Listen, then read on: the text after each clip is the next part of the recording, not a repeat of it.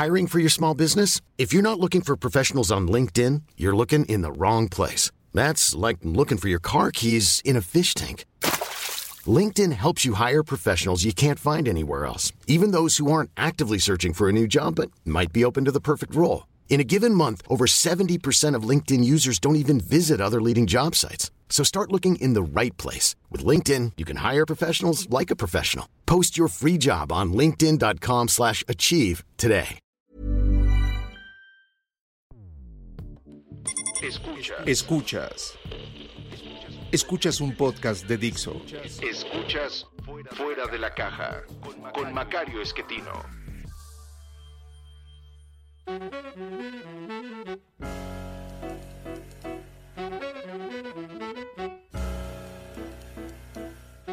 Bienvenidos. Esto es Fuera de la Caja. Yo soy Macario Esquetino. Le agradezco mucho que me escuche en este análisis de coyuntura de la semana que termina prácticamente con el mes de mayo. Eh, hoy estoy grabando un poco antes, eh, jueves primero de junio no, jueves 2 de junio, estoy eh, grabando para usted este, este comentario que verá hasta el martes después de las elecciones eh, que ocurrirán este domingo. Para usted ya pasaron en eh, seis estados de la República. de manera que no le puedo comentar acerca de, las elecciones ya usted tendrá los resultados, me podrá decir cuántas ganó cada uno de los partidos. Eh, habrá que hacer un análisis después de, esto, pero mm, yo se lo voy a dejar pendiente un rato, voy a estar fuera, pero le, le estoy dejando un análisis más de, largo aliento eh, para eh, este mes de, junio. En el mes de julio regresaré con, usted a, platicar acerca de la coyuntura. en este fin de, mayo, inicio de junio. Eh, evidentemente tenemos en, materia política varios eh, fierros en la lumbre, como dicen. Eh, por un lado, estas elecciones, que insisto, eh, habrán ya ocurrido cuando usted escuche este comentario, eh, pero no podemos platicar sobre ellas, todavía no, no, no ocurren. hay además este enfrentamiento entre el presidente del PRI, el señor Alejandro Moreno, Alito, y el gobierno del presidente López Obrador, que se está dirimiendo en el estilo pues que ya estamos acostumbrados en México con grabaciones de eh, llamadas telefónicas, algunas hechas de forma ilegal, otras hechas por los mismos participantes en la llamada, como es el caso de lo que difundió el presidente del PRI, de su eh, llamada telefónica con el digamos, hombre fuerte del Partido Verde, que pues se sirvió como mensajero, según parece, de amenazas que venían del número 2 o del número 1 o de algún otro número. Eh, lo que está claro es que Mm, cualquier persona que intente en este momento ubicarse como un potencial candidato en contra de la coalición presidencial, pues va a recibir un maltrato. El, el señor Ricardo Anaya, el potencial candidato con pues más reconocimiento de nombre, más popularidad, eh, está fuera del país, no puede regresar porque tiene una acusación en contra que ya no tiene base porque quien lo acusaba de haber eh, participado en el soborno era el señor Lozoya y ya reconoció que, esto no fue así, entonces pues esta acusación ya no debería existir, pero ahí va a estar para que el señor Anaya no pueda regresar y ser candidato. Mm, eh, yo le había comentado aquí que a mí me había sorprendido el eh, la habilidad del señor Alito para leer muy rápidamente la debilidad mostrada por el presidente en su intento de consulta de revocación de mandato y eh, convertirse pues en un líder de oposición eh, con, con, muchas posibilidades rumbo al 24. Eh, pues también le sorprendió al presidente y pues la gobernadora de Campeche sacó grabaciones para pues dejarlo en, en mala posición. Evidentemente lo que dice el señor eh, Alito en estas eh, grabaciones que él dice que fueron manipuladas. Eh, no es muy recomendable, digamos, pero pues ya contestó diciendo esto, realmente es una guerra sucia porque yo no me presté a, violar la constitución y a, hacer una reforma eléctrica en contra de los mexicanos. Ya ve cómo son los políticos que saben arroparse en la bandera nacional para defender sus proyectos y, y en eso están. este enfrentamiento va continuar, no solamente con el señor eh, Moreno, sino con cualquier otro u otra que se convierta en un eh, potencial candidato que le preocupe al gobierno. Eh, esto lo vamos a, seguir viendo, entonces no se espante demasiado y, simplemente hay que seguir midiendo las cosas. esto ya muy pronto se va a convertir formalmente en un proceso electoral. Yo creo que para septiembre vamos a arrancar ya en, el proceso de definición eh, porque pues eh, al día siguiente de la elección de junio de 2023 en donde estarán en juego las gubernaturas de Coahuila y Estado de México al día siguiente de esa elección empieza el proceso electoral del 24 de manera abierta. Entonces eh, el año previo a eso los nueve meses de septiembre a junio, eh, vamos a estar eh, pues ya muy claramente tratando de eh, definir los potenciales candidatos de una posible coalición de oposición. ¿Cuál es esta coalición? Pues en realidad hay dos polos en este momento que están jalando a, a los políticos. Uno es el presidente, que construyó un movimiento alrededor de su persona, que es Morena. Ese movimiento depende de él no puede trasladarle a otra persona el liderazgo que él tiene, es un liderazgo personal, carismático. Eh, esa coalición incluye a Morena y el PT. Y la coalición de enfrente, el otro polo que atrae, es eh, la coalición PAN-PRI-PRD. Eh, los dos son del mismo tamaño, más o menos. Estamos hablando de 40, 42 puntos cada uno de esos dos polos. y lo que resta, los otros no sé, 15 o 20 puntos que quedan disponibles. Eh, debemos dividirlos entre Movimiento Ciudadano y el Partido Verde. Movimiento Ciudadano es más grande en la elección de 2021. Eh, el Movimiento Ciudadano se llevó 7 puntos y el Partido Verde nada más 5. Entonces, eh, pues esos dos partidos satélites, digamos, de las dos grandes polos de atracción, son los que definen en dónde está la mayoría con claridad. Hoy, Partido Verde está jugando con con la coalición presidencial y Movimiento Ciudadano está eh, fingiendo que hace oposición para, dicen ellos, construir un proyecto de largo plazo. Es una muy buena idea en condiciones democráticas normales. Hoy no estamos en eso, de manera que hoy no es una buena idea. Eh, no me queda claro si es un error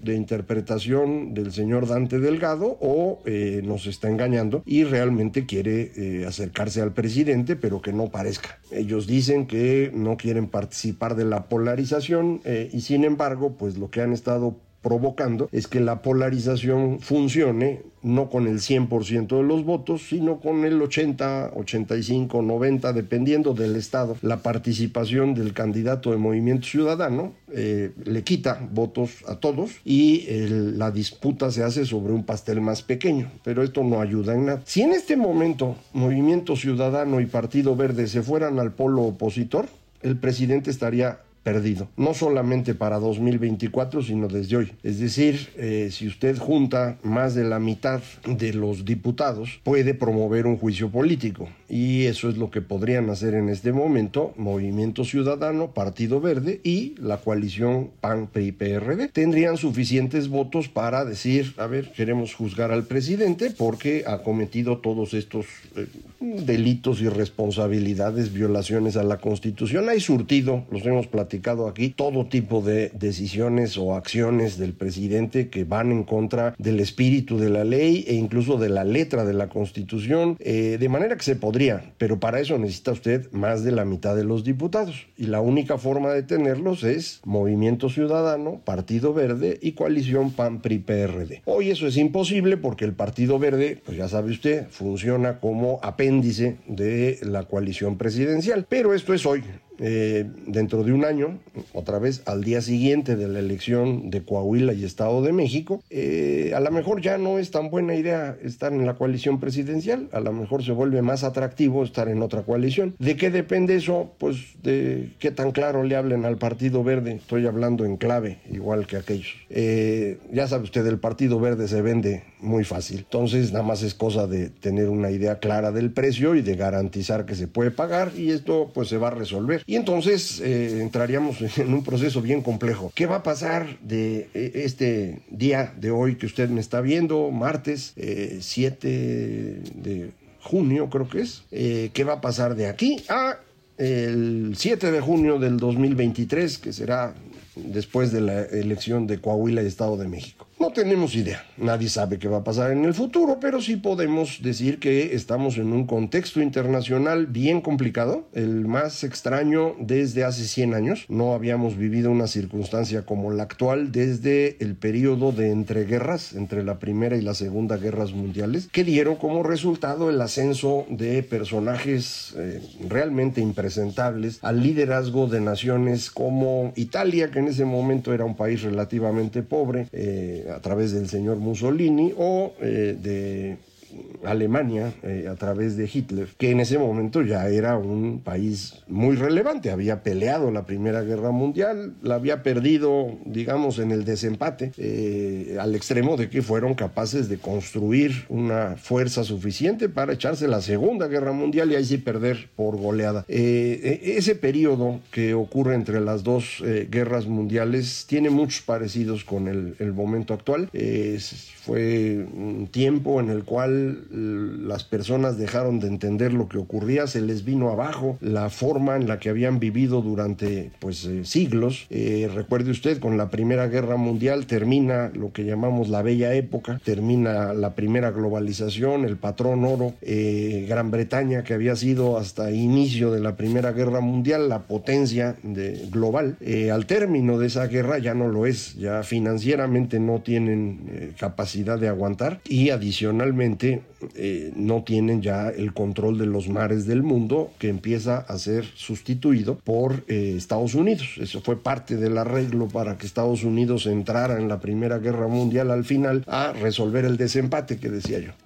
Hoy estamos en una circunstancia similar, igual que ocurrió en aquella época, mm, se cae el comercio, se vienen abajo las democracias, llegan al poder personajes impresentables eh, y empezamos a construir enfrentamientos entre bloques. Eh, hoy ese enfrentamiento, ya lo conoce usted, eh, lo arrancó Rusia invadiendo Ucrania en un error de su parte que ha permitido que Occidente se esté organizando de una manera más clara eh, Estados Unidos tomó el liderazgo que había perdido con Trump. Eh, Europa no se está sumando como uno esperaría, pero paulatinamente han ido logrando que esto más o menos se consolide y estamos esperando a ver qué pasa con China. China está en problemas económicos serios, ya los hemos comentado aquí.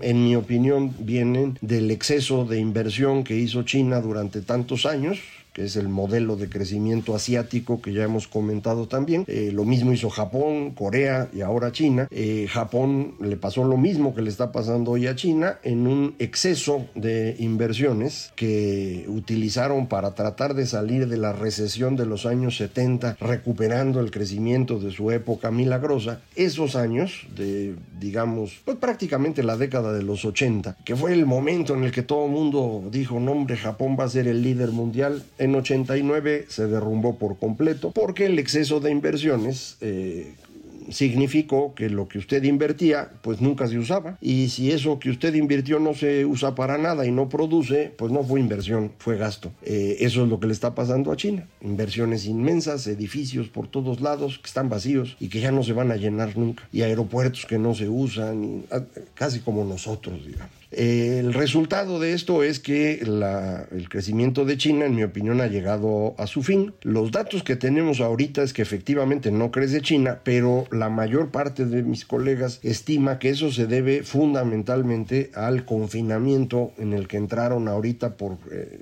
el COVID. Eh, usted habrá escuchado en las noticias, cerraron ciudades, incluyendo Shanghai, que es una ciudad realmente importante.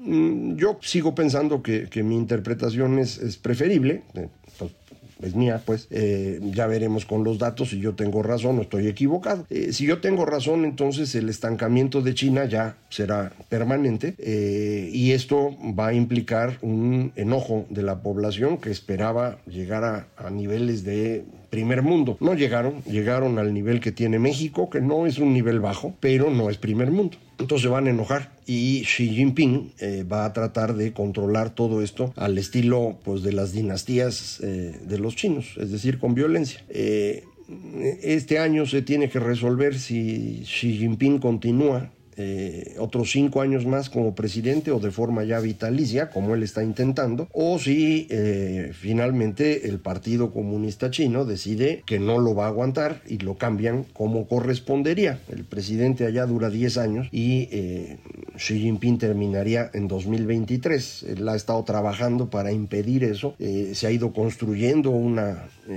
imagen similar a la que tenía Mao para, para lograrlo y pues eh, esa es su apuesta. Vamos a ver si, si lo logra, pero eso es algo de este año. De, aquí a junio del próximo año vamos a ver qué pasa en China y esto va a tener repercusión global. Eh, vamos también a ver qué pasa si efectivamente el presidente no fue a la, a la cumbre de las Américas que lo invitaron. Esto debe haber ocurrido este lunes, yo obviamente no sé si va a ir o no, usted ya sabrá si fue o no. Y vamos a empezar a medir las respuestas de parte del presidente Biden, que pues está en niveles de popularidad muy bajos, como usted sabe, desde la salida de Afganistán que hicieron con las patas, eh, perdió mucha fuerza el señor Biden y no se ha recuperado de eso. Eh, dentro de unos meses, en noviembre, hay elecciones intermedias en Estados Unidos, todo indica que los demócratas perderán el control de ambas cámaras en el Congreso Así que la segunda parte del cuatrienio que gobierna el señor Biden va a ser muy complicada y esos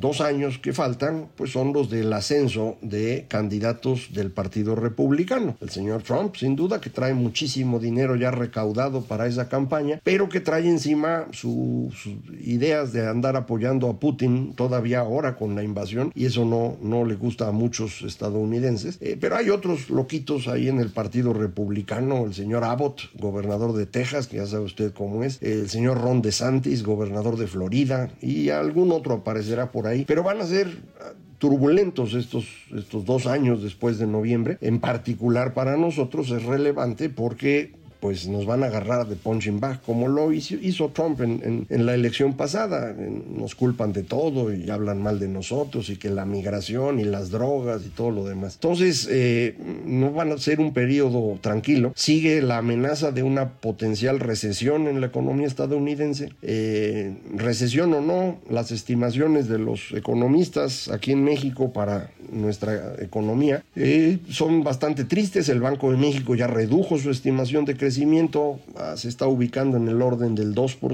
2.2 este año, 2.4 el próximo. El consenso de los eh, expertos en las encuestas que hacen Banco de México o City Banamex están en 1.8 para este año, 2 puntos para el próximo. Con esos crecimientos hablamos de que el sexenio entero terminará prácticamente con cero crecimiento. Eh, entonces, con todo ese contexto, el presidente no tiene las cosas fáciles. Eh, no tiene candidatos en su partido que sean así maravillosos. Evidentemente tiene a la señora Sheinbaum. Hay quien cree todavía que Marcelo Ebrard tiene alguna posibilidad. Él, por ejemplo, eso cree. Eh, siguen con el mayordomo del conde Pátula, que ya no le vamos a decir a Dan Augusto, o al revés, pues. Eh, vamos a ver qué, tiene ahí, pero no, no tiene mucho de dónde eh, mantener su coalición unida. E insisto, si las cosas se deterioran, eh, la otra coalición, el otro polo, puede atraer a los satélites y con eso configurar un bloque del 60% de, de los votos de México. Y con eso ya alcanza. y entonces pues se acaba el sueño del presidente López Obrador. Para aquel que dude de esto, recuerden, el presidente Carlos Salinas de Gortari en diciembre de 1993 era el presidente más popular de la historia. Eh, había ya nombrado a su candidato, Luis Donaldo Colosio, eh, había logrado aguantar el berrinche de Manuel Camacho, eh, estaba a punto de iniciar el Tratado de Libre Comercio, era un éxito. Eh, en el transcurso de 1994, Carlos Salinas pasó de ser el presidente más querido de México al más odiado. En un año, eh, porque pues si uno va poniendo alfileres para sostener todo, cuando se caen se siente bien feo. Y así estamos ahorita con puros alfileres. Mucha gente eh, dice, oiga, pero pues la economía está bien, mire, el, dólar está baratísimo, 19.50. Eh, y otros dicen, mire, no hay deuda pública. O mire ustedes, ya hicieron un aeropuerto y están invirtiendo, no habían invertido en, nunca así en México. Montón de cosas que la gente cree. yo no sé por qué, pero creo que tiene mucho que ver con una información muy limitada de la población, le dedican poco tiempo a esto, están en su derecho. Ven dos o tres eh, fuentes de información, la mañanera, un canal de televisión, una estación de radio que repiten lo de la mañanera. Y entonces van convenciendo de que no, pues sí está gobernando bien. Con Salinas les pasó lo mismo. Y hubo quienes escribimos diciendo, oigan, esto está mal y vamos a tener un problema con el dólar. Nadie nos creía y luego vino el golpe. Eh, ahora es lo mismo. La verdad es que las cuentas públicas están colgadas de alfileres, eh, ya no hay capacidad de gestión en el gobierno porque han dejado en los huesos a la mayor parte de las secretarías, eh, ya no tenemos posibilidad de reaccionar frente a circunstancias que, van a ocurrir. Mm, ya llegó el huracán, ya golpeó Oaxaca, ya no hay fondo para desastre, entonces no hay cómo mandar dinero. Algo sacarán de algún lado y luego pues van a destapar otro agujero y así van a estar en todos lados. Cuando estas cosas eh, quedan a ese nivel de fragilidad, eh, está uno realmente apostando a la catástrofe y eso es lo que está haciendo el presidente. Entonces, eh, ¿qué vamos a tener? En el futuro próximo, pues un año de preparación rumbo a el año de definición. Eh, este año de preparación, en mi opinión, inicia en septiembre. Estos meses, junio, julio, agosto, suelen ser de vacaciones. Por ejemplo, yo me voy de vacaciones un ratito. Pero septiembre ya empieza la, la disputa eh, pasando la elección, insisto, de Coahuila y Estado de México, al día siguiente esto va a ser la batalla campal. Eh, y vamos a ver cómo llegan los distintos actores, pero yo le diría no se confíe, ni de un lado ni del otro. Y no espere que de un lado o del otro llegue alguien que vaya a resolver los problemas nacionales. Eso no va a pasar. Eh, lo único que nos preocupa en este momento es cómo le hacemos para detener el proceso de destrucción institucional que promovió el señor López Obrador hay que detener eso y ya luego vemos cómo resolvemos todo lo demás. Ya se lo había yo dicho antes, se lo digo hoy. Le agradezco mucho que me esté acompañando en estos... Eh, episodios que hacemos eh, de fuera de la caja y le recuerdo voy a, estar unos días fuera le dejo algunas eh, colaboraciones de largo aliento en particular la última que va usted a ver a fines del mes de junio me, parece interesante. Ojalá usted también y me dé sus comentarios para perfeccionar algunas ideas que, que, le voy a presentar ahí. Y en julio regresamos para seguir platicando de coyuntura. Muchísimas gracias. Esto fue Fuera de la Caja.